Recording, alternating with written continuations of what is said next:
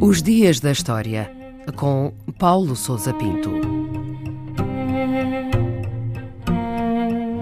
17 de julho de 1979, o dia em que o presidente da Nicarágua, Anastácio Somoza, abandonou o seu cargo de presidente.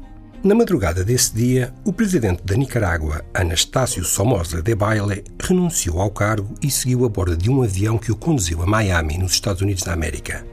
Era acompanhado de alguns fiéis colaboradores e, segundo vários relatos, levou consigo os caixões com os corpos do seu pai e do seu irmão. Foi o desfecho de um governo ditatorial que durou mais de uma década e o fim de uma era de controle quase absoluto do poder por parte da família Somoza, que se prolongou por quase meio século. Perante o surgimento e avanço de uma insurreição armada que controlava as zonas rurais da Nicarágua e que avançava em direção à capital, Manágua, Somoza tinha reagido com uma repressão feroz a qualquer atividade de oposição política. O seu regime apenas escolheu o apoio do exército e até os norte-americanos lhe retiraram a confiança e exigiram o seu afastamento. Depois de tratar da gradual saída dos membros da sua família para o exterior, Somoza abandonou o país, levando consigo, segundo vários relatos, parte substancial do Tesouro Nacional da Nicarágua. E o que é que podemos dizer desse homem, Anastácio Somoza, da pessoa ou da personalidade? Anastácio Somoza de Baile descendia de uma das mais poderosas famílias terratenentes da Nicarágua. O seu pai, Anastácio Somoza Garcia, governou o país como senhor absoluto a partir de 1937, após a ocupação militar norte-americana e a derrota do movimento de guerrilha liderado por Augusto Sandino. Anastácio nasceu em 1925 e subiu ao poder em 1967. O seu governo, tal como o do seu pai e o do seu irmão, foi marcado por um claro alinhamento com os Estados Unidos da América, cujas multinacionais controlavam a economia da Nicarágua.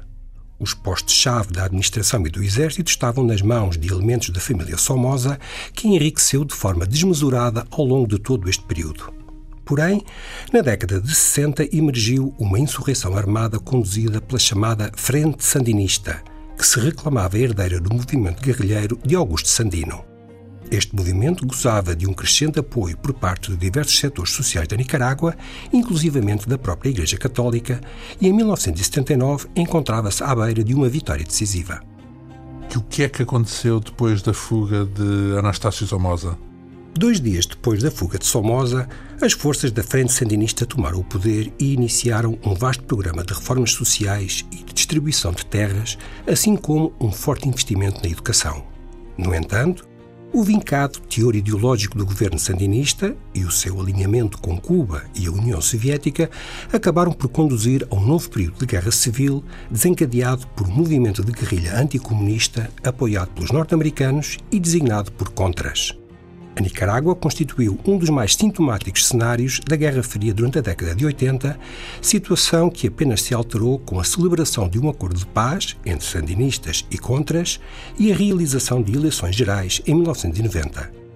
Quanto a Anastácio Somoza, e após os Estados Unidos lhe terem negado asilo político, refugiou-se no Paraguai, onde geriu a sua imensa fortuna, avaliada entre mil e cinco mil milhões de dólares, investindo em propriedades e empresas de vários países.